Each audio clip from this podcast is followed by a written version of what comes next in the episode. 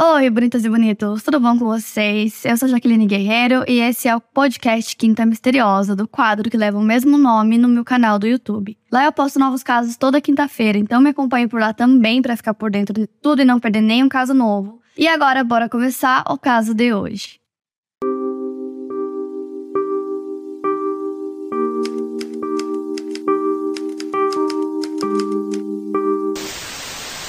Kaylee Ann Sawyer nasceu no dia 2 de março de 1993 em Bend, uma pequena cidade localizada no rio Deschutes, no estado de Oregon, Estados Unidos. Os pais da Kaylee eram Julie Walden Van Cleve e James Sawyer. Sua mãe se lembra que aos 17 anos a Kaylee disse que ela gostaria de ser descrita como uma pessoa esperta, forte e engraçada. Sua mãe disse que ela realmente era tudo isso.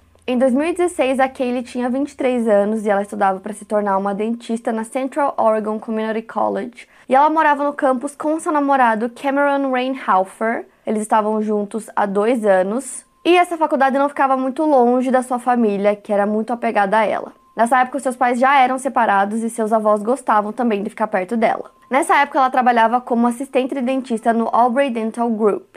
Dizem que antes de começar esse trabalho, a Kelly não sabia muito bem o que ela queria ser, que caminho ela queria seguir, então ela queria ser médica, fotógrafa, dentista, engenheira, queria ser tudo. Mas quando ela começou esse trabalho como assistente de dentista, ela teve certeza absoluta que essa era a profissão que ela queria seguir. Ela adorava esse trabalho e sempre estava disposta a aprender porque ela queria ser a melhor naquilo que ela fazia. A Kelly também gostava de fazer as pessoas rirem, principalmente no consultório em momentos que as pessoas estavam tensas, ela tentava divertir as pessoas. A Lisa Castro era a chefe da Kaylee, também a sua mentora, então ela ensinava muitas coisas para Kaylee. Ela até brincava que a Kaylee era sua filha do trabalho. Apesar da Kaylee ter os dias bem cheios conciliando os estudos e o trabalho, ela também tinha vários hobbies que ela se dedicava, sendo eles fotografia, desenho, poesia e snowboard. No dia 23 de julho de 2016, iria acontecer a despedida de solteira da chefe da Kaylee, da Lisa, ela recebeu o convite para ir na despedida, só que ela disse que naquele dia especificamente ela não estaria na cidade, então ela não poderia comparecer. No último minuto, aquele disse que conseguiria ir na despedida, só que ela ia chegar um pouco atrasada, então ela conseguiu chegar um pouco depois das 8. E a despedida aconteceu em um bar chamado Mavericks Country Bar and Grill. Então ela chega no local, fica curtindo com a chefe dela e algumas amigas e depois ela decide sair do local e ir para outro bar com uma amiga porque elas queriam curtir um pouco mais. Isso era por volta das 10 e meia. A despedida aconteceu em um sábado, então já tinha passado um pouco da meia-noite e aí a amiga da Kaylee mandou uma mensagem pro namorado dela dizendo que ela estava dançando com outro homem. Imediatamente o Cameron pega o carro dele e vai até o bar para buscá-la. Aí ela tinha bebido um pouco, então eles é, tem uma discussão, um desentendimento, eles chegam no complexo de apartamentos que eles moravam e ela fica dentro do carro, ela não desce, mas o Cameron desce e vai até o apartamento deles. E ele fica esperando por ela no apartamento por cerca de 10 minutos, mas aí ela não sai do carro, não vai até lá, então ele decide ir atrás dela no estacionamento. Quando ele chega no carro, ela não estava mais lá. Então o Cameron começa a mandar várias mensagens para ela, ele liga para ela e começa a tentar convencê-la de voltar para casa, e ela responde que estava descendo a rua e que estava quase ficando sem bateria. Não era incomum que aquele fizesse isso toda vez que ela estava estressada ou que ela precisava pensar um pouco. Ela gostava de fazer caminhadas sozinha, então não era incomum que ela quisesse sair daquela situação naquele momento e sair para caminhar. Então nesse momento que ela sai para caminhar, o Cameron não tinha ideia de onde ela estava ou para onde ela estava indo e realmente pouco tempo depois de conversar com ela, a bateria acaba, então ele não consegue mais entrar em contato. Então, nisso, né, como eu falei pra vocês, esse momento que a amiga liga tinha passado um pouco da meia-noite, então se passam algumas horas e ela ainda não tinha voltado para casa. Como ela tava sem bateria, o Cameron não conseguia ligar, ele tinha mandado mensagens, mas ela não respondia, então ele começou a se preocupar. Então ele começa a ligar para vários parentes da Kaylee, para as amigas dela também, para tentar descobrir se alguém sabia onde ela estava. E aí ele liga para a mãe dela, que estava voltando para a cidade, né, da Kaylee, para Bend, e ela estava no acampamento, então ela também começa a ficar muito preocupada com o sumiço da filha. Quando Cameron não conseguiu descobrir o paradeiro da Kaylee, ele ligou para o 911 e relatou o desaparecimento. E a mãe daquele estava extremamente preocupada, então ela decidiu ligar para o 911 também para poder relatar o desaparecimento. Só que ela exagerou um pouco na condição da filha e falou que ela sofria de convulsões. Mais tarde ela diria para um programa chamado Dateline que ela fez isso porque queria que eles dessem mais atenção para o caso. É, se tratando da filha dela, que era uma pessoa adulta, ela achava que eles não iam ligar tanto assim no primeiro momento. Ela também pediu para o 911 que eles mandassem um policial para o campus. Depois de fazer essa ligação, ela vai até o complexo de apartamentos onde a filha dela morava com o namorado e começa a conversar com ele. Ele explica o que teria acontecido, mas para ela aquela versão não fazia muito sentido. Então a Julie sai do apartamento depois dessa conversa, começa a caminhar, encontra um policial e ela fala com esse policial sobre o desaparecimento da filha. E ela conta que ela começou a suspeitar do Cameron, então ela pediu para que ele fosse lá conversar com ele. E esse bairro onde aquele morava com o namorado era um dos melhores bairros da cidade, um dos mais caros e também um dos mais seguros. Pouco tempo depois chega um segundo policial no local e os dois começam a desconfiar do Cameron porque principalmente porque ele tinha sido a última pessoa a ver a Kaylee. Outra pessoa que começou a desconfiar do Cameron foi o pai da Kaylee, principalmente porque, segundo a versão dele, ela desapareceu logo depois de uma discussão. Então ele começou a achar toda essa história muito suspeita. Enquanto um dos policiais decidiu ficar no complexo de apartamentos com o Cameron, o outro decidiu ir conversar com a amiga da Kaylee, que teria saído com ela né, no dia anterior. A mesma amiga que ligou para o Cameron e que pediu para que ele fosse buscá-la porque ela estava dançando com outro homem. Quando eles conversaram com essa amiga, ela disse que recebeu uma mensagem da Kaylee dizendo que já tinha chegado em casa, mas aí ela tentou ligar para Kaylee, isso era um pouco antes da uma da manhã, mas a amiga não atendeu. Os policiais também pensaram na possibilidade de encontrar aquele homem com quem ela tinha dançado. Eles encontraram e foram conversar com ele, mas ele disse que eles não tinham trocado o telefone, que foi uma coisa só naquele momento mesmo e que eles não conversaram depois que ela foi embora. Então, nisso, tanto a polícia quanto os amigos daquele começam uma busca por ela pelo campus e pelas redondezas. Então, a mãe daquele decide voltar para casa na esperança que ela estivesse lá, que ela tivesse pensado em voltar para casa da mãe dela. Os policiais na cena avisaram os detetives sobre o que estava acontecendo e naquela noite de domingo, o primeiro panfleto sobre o desaparecimento daquele foi distribuído. Na manhã de segunda-feira, no dia 25, todos esperavam que aquele fosse simplesmente aparecer para trabalhar e que todo mundo poderia respirar tranquilo sabendo que ela estava bem, que estava em segurança, mas não foi o que aconteceu. Só que aí, mais tarde, naquele mesmo dia, uma pista surpreendente levaria a polícia a resolver o caso. Por volta do meio-dia, uma nova policial de Bend chamada Isabel Ponce Lara chegou ao departamento de polícia de Redmond. Ela conversou com os policiais e afirmou que seu marido, Edwin Lara, havia confessado para ela naquela manhã que ele havia atropelado uma mulher. O Edwin trabalhava como segurança no campus da Central Oregon Community College, onde aquele estudava, e durante seu horário de trabalho ele dirigia um veículo de patrulha da segurança. Ele tinha um diploma em justiça criminal e ele estava se formando para ser policial. O veículo que ele dirigia era uma SUV com o vidro separando os bancos dianteiros dos traseiros e portas com travamento automático parecido com uma viatura real da polícia. Segundo o que a Isabel contou para os policiais, ela mandou uma mensagem de texto para o marido no sábado por volta das 11h30 da noite. Depois de mandar a mensagem, ela teria dormido e não acordou quando Edwin chegou em casa depois disso. Já pela manhã, por volta das sete e meia ou oito da manhã, quando ela acordou, o marido estava ao seu lado na cama. Como de costume para o casal, que fazia isso todos os domingos de manhã, eles foram para a igreja. A Isabel observou que o Edwin estava mais quieto do que o normal naquela manhã. Mas eles estavam enfrentando alguns problemas no casamento, então ela não quis causar uma discussão fazendo muitas perguntas para ele. Mas o comportamento dele teria melhorado ao longo do dia e à noite eles até foram assistir um filme juntos. E aí, na manhã da segunda-feira, a Isabel descobriu o motivo pelo qual o comportamento dele estava diferente no dia anterior. Ele confessou que tinha matado uma mulher, mas alegou que foi um acidente. Ele disse que teria acertado a mulher com seu carro e que ela acabou falecendo e ele decidiu esconder o corpo. Ele disse que precisou deixá-la e que os pertences da mulher estavam na cabana no jardim deles. Depois de fazer essa confissão à esposa, ele teria saído de casa com uma arma 9mm que era da Isabel, dirigindo o carro dele, que era um Nissan Altima. Foi quando a Isabel decidiu ir até a polícia reportar o que estava acontecendo porque ela temia que o marido fosse suicida. Naquele momento, depois de ouvir todas aquelas informações, a polícia sabia que a primeira coisa que eles precisavam fazer era encontrar o Edwin para poder confirmar todas aquelas informações e também para impedir que ele machucasse outra pessoa. Além disso, naquele momento, como a única coisa que eles tinham era essa confissão que o Edwin fez para a esposa, eles acreditavam que tinha uma possibilidade daquele estar vivo, estar machucado em algum lugar esperando por ajuda. E se eles conseguissem encontrar o Edwin o mais rápido possível, ele poderia dizer onde ela estava. Imediatamente a polícia começa as buscas na casa do Edwin. Então eles buscam na casa e também nessa cabana que eles tinham, onde ele disse que tinha colocado os pertences da Kaylee. Lá eles encontraram várias coisas. Eles encontraram uma bolsa branca que tinha uma outra bolsa dentro e também tinha um sapato de salto.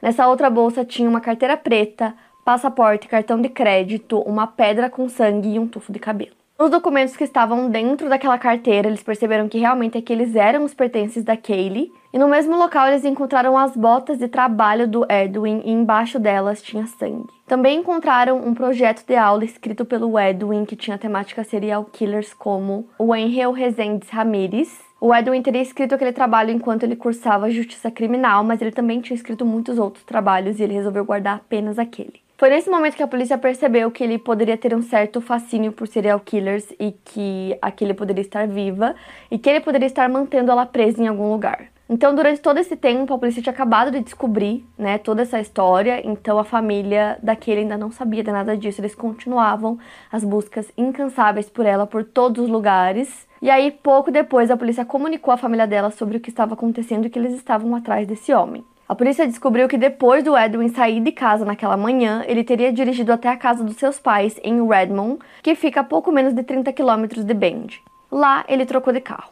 Ele deixou seu carro e pegou o Subaru Legacy dos seus pais. Mais tarde, a polícia encontraria o seu Nissan Altima. No início, Isabel não havia comentado sobre a casa dos pais dele para os policiais, dizendo que ele não tinha família por perto. A polícia também tinha encontrado uma grande quantidade de sangue seco no porta-malas do carro da patrulha universitária e também no para-choque traseiro, onde havia também cabelo. Depois de sair da casa dos pais, o Edwin teria dirigido até Salem, que fica a mais de 200 quilômetros de Redmond, e teria deixado o carro do lado de fora de uma loja Ross Dress for Less. Nessa loja, o Edwin avistou uma jovem de 19 anos chamada Andrea Elizabeth Mace. Ela estava sentada no seu carro, que era um Volvo dourado, e ela estava sozinha mexendo no celular e postando uma foto de si mesma em uma rede social quando o Edwin abriu a porta do passageiro e sentou ao lado dela. Ele gritou com ela e mandou ela dirigir enquanto apontava a arma para ela. No começo ela acreditou que fosse apenas uma pegadinha, mas logo percebeu que era tudo verdade. A Andrea dizia para ele que o seu carro ficaria sem óleo, que tinha um problema na bomba e que eles não conseguiriam chegar aonde ele gostaria e ele deveria encontrar outra pessoa para ajudá-lo. Mas ele disse que ela teria que dar um jeito, então eles pararam em um posto para abastecer e depois em um McDonald's, onde ele ficou apontando a arma para ela enquanto ela comprava comida. Sob a ordem dele, ela dirigiu em direção à Califórnia. Eles pararam em um motel e entraram em um quarto. Ele algemou a Andrea enquanto ele foi tomar banho. Quando ele terminou, disse que ela deveria fazer o mesmo. Mas ela se recusou, ela disse que não iria tomar banho na frente dele, disse que preferia morrer. Então ele amarrou ela na cama, deu uma pílula para ela dormir e se deitou ao lado dela. Foi nesse momento que ela percebeu e ela sabia que ela estava prestes a ser abusada. Só que aí o alarme do celular dela começou a tocar. E aí o Edwin perguntou por que ela tinha colocado aquele alarme. E foi nesse momento que ela teve uma ideia. E ela respondeu que nesse horário específico ela tinha que tomar um remédio todos os dias para tratar da sua infecção sexualmente transmissível. Nesse momento ela imaginou que se ela dissesse isso para ele, ele desistiria e ele não iria abusá-la e ela estava certa. Logo depois disso, o celular do Edwin começa a tocar e era um familiar, e ele disse para ele que ele estava sendo procurado pela polícia. Então ele desliga, coloca um colete à prova de balas e fala para Andrea que eles estão indo embora. E aí ele começou a falar para ela que agora eles iriam dirigir em direção a Los Angeles porque ele tinha família lá, e ele também mentiu para ela que ele vinha de uma família de criminosos conhecidos. Já estava amanhecendo e eles estavam passando por Mount Shasta, na Califórnia. Já tinham se passado 52 horas do desaparecimento da Kaylee e já faziam 8 horas que eles estavam dirigindo o carro da Andrea e o carro dela estava esquentando demais. O Edwin disse que eles precisariam trocar de carro porque o dela não os faria chegar em Los Angeles. Por volta das 5 horas da manhã, Andrea saiu da estrada e entrou na cidade de Yreka, que fica a quase 450 quilômetros de Salem, e eles foram no Super 8 Motel. O Edwin observou um homem ao lado do seu carro e apontou uma arma para ele numa tentativa de roubar o veículo. O homem, chamado Jack Levy, gritou pedindo ajuda e o Edwin acertou um tiro em seu abdômen. Depois ele fugiu, levando Andrea com ele. Eles foram parar em um posto de gasolina móvel que ficava próximo do motel e avistaram uma avó com seus dois netos dentro do carro. O Edwin roubou esse carro levando todos os passageiros junto. O pai dos meninos estava dentro da conveniência do posto de gasolina no momento que o roubo aconteceu. Logo que o Edwin saiu com os reféns, alguém que estava próximo ao carro ligou para o 911 e a ajuda chegou a tempo de salvar o Jack, né, o homem que tinha acabado de ser baleado. A avó que estava dentro do carro não estava entendendo nada do que estava acontecendo e começou a ficar histérica, então o Edwin pediu para que a Andrea pegasse todos os celulares que estivessem no carro e que remessasse eles pela janela do carro e foi o que ela fez, mas ela tentou jogar os celulares na grama para que eles não quebrassem, que a polícia conseguisse rastrear mais ou menos aonde eles estavam. O Edwin continuou dirigindo o carro, levando a avó, as duas crianças e a Andrea por mais ou menos 25 quilômetros. Foi quando o Edwin disse que ele contaria uma história para eles. Todo mundo implorou que ele não fizesse isso, mas ele contou mesmo assim. A história que ele contou foi a de que ele teria matado uma garota em Bend, e que ele fez isso simplesmente porque ele queria matar. E ele também disse que tinha acabado de atirar em outro homem. Depois disso, ele deixou a avó e os dois netos no acostamento da estrada. Mas aí um dos netos foi esperto o suficiente e ele não entregou o celular dele para André, então tava com ele o tempo todo. E logo que eles saíram do carro, ele ligou pro 911 então, logo depois, tinha um carro da polícia indo atrás do Edwin e da Andrea. Ele continuou dirigindo como se ele não estivesse sendo perseguido, e aí ele pediu para que ela gravasse um vídeo dele no celular dele e que ela postasse no Facebook com a legenda: Assassino à solta e sequestrada. Esse vídeo foi super curto, onde ele basicamente descreveu os crimes que ele tinha cometido, se desculpou e pediu para que a polícia não atirasse nele. Já a Andrea não queria postar aquele vídeo porque estava acontecendo tudo aquilo, ela estava se sentindo muito vulnerável, não queria postar, então ela postou de maneira privada. Mas mostrou para ele que tinha postado, né? Ele não percebeu que estava privado. E ele estava ameaçando ela, dizendo que se ela não postasse, ele iria matá-la. Depois, na terça-feira, no dia 26, era por volta das 6h40 da manhã, o próprio Edwin ligou pro 911. Naquele momento, ele estava dirigindo por uma rodovia próxima de Reading, e Reading ficava a cerca de 450 quilômetros de Bend, que foi o local onde começou a fuga dele. Na ligação, ele falou pro despachante quem ele era, que ele estava sendo procurado por assassinato.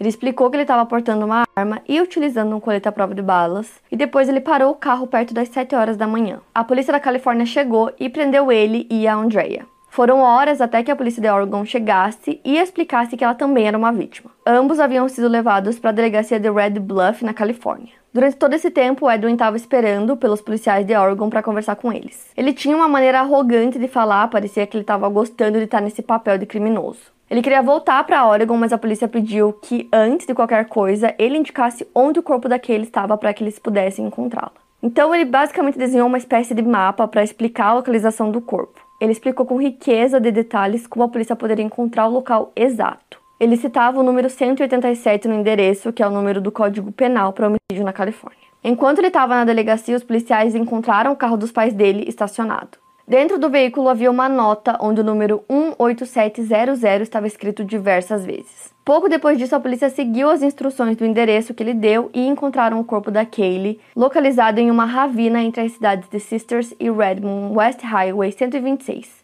O corpo estava próximo a uma caixa de correio com o número 18700. A família não pôde ver o corpo da Kaylee porque, segundo os policiais, ela estava irreconhecível. Na delegacia da Califórnia, o Edwin começou a sua confissão e disse aos policiais o motivo pelo qual o corpo daquele estava irreconhecível. Ele disse que estava em sua viatura de trabalho, que parecia bastante com o carro de polícia, e ele estava fazendo o patrulhamento do campus. Ele avistou a Kaylee andando e realmente acertou ela com a viatura de segurança, mas segundo ele não foi uma batida tão forte. Na nota que ele deixou no carro, ele também teria escrito que foi um acidente. O investigador sabia que a história era mentira e pressionou ele a contar a verdade, usando sua religião, porque havia observado que tinha uma Bíblia na casa do Edwin. Foi logo depois disso que o Edwin começou realmente a relatar o que tinha acontecido de fato. Então ele disse que ele estava dentro do carro, estava trabalhando né, no campus quando ele avistou aquele. Ele disse que sentiu uma vontade que já era familiar para ele, que era a vontade de assassinar uma mulher bonita, e que naquele momento ele soube que seria ela. Ele disse que parou o carro ao lado dela, que ele desceu e começou a conversar com ela, tentando passar segurança, dizendo que ele poderia dar uma carona para ela, mas que ela recusou, disse que não queria. Depois ele teria pego ela pelo pescoço, apertado tanto que ela desmaiou. Foi nesse momento que ele teria colocado ela dentro do veículo.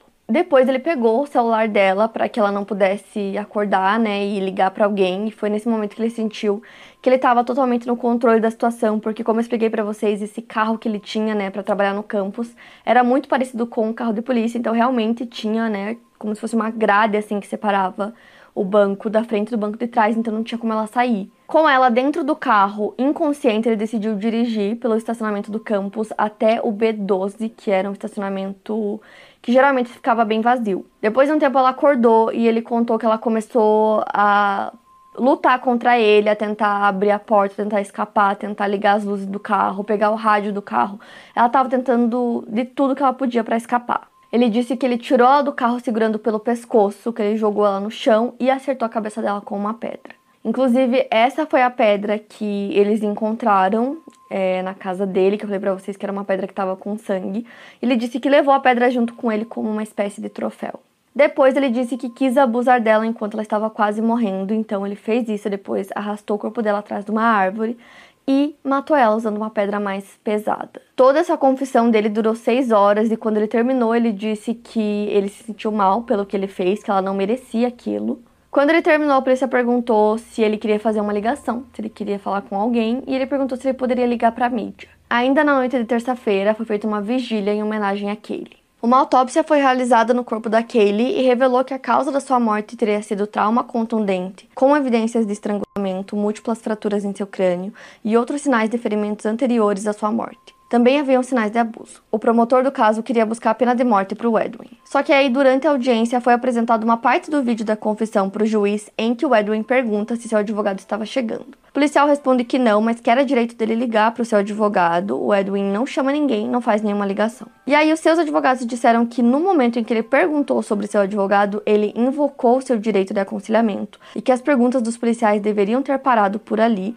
o que descartaria toda a sua confissão. Ou seja, basicamente toda a confissão dele não poderia ser usada como evidência. Só que aí a promotoria possuía outras evidências que apontavam o Edwin como sendo o assassino da Kaylee. A maior delas era o sangue da Kaylee encontrado na pedra dentro de uma mala na casa dele e no carro da segurança da universidade. Haviam também evidências no corpo da Kaylee, ela tentou lutar por sua vida até o fim, então tinha bastante DNA do Edwin sobre as suas unhas. A polícia incentivou a promotoria a continuar com o caso de pena de morte devido a essa quantidade de evidências. Enquanto estavam preparando o caso, os advogados de defesa entraram em contato com a promotoria e propuseram um acordo. Edwin se declararia culpado e concordaria com uma sentença de prisão perpétua sem a possibilidade de condicional. Antes de aceitar, a promotoria quis ver com a família se eles aceitariam esse acordo, explicando que se fosse um caso de pena de morte, enquanto ele ainda estivesse no corredor da morte, provavelmente haveriam muitas apelações e os familiares deveriam estar presentes nessas audiências. Por isso, eles concordaram com a promotoria e aceitaram o acordo. Depois da morte da Kaylee, o estado de Oregon aprovou a SB 576, também conhecida como Lei de Kaylee.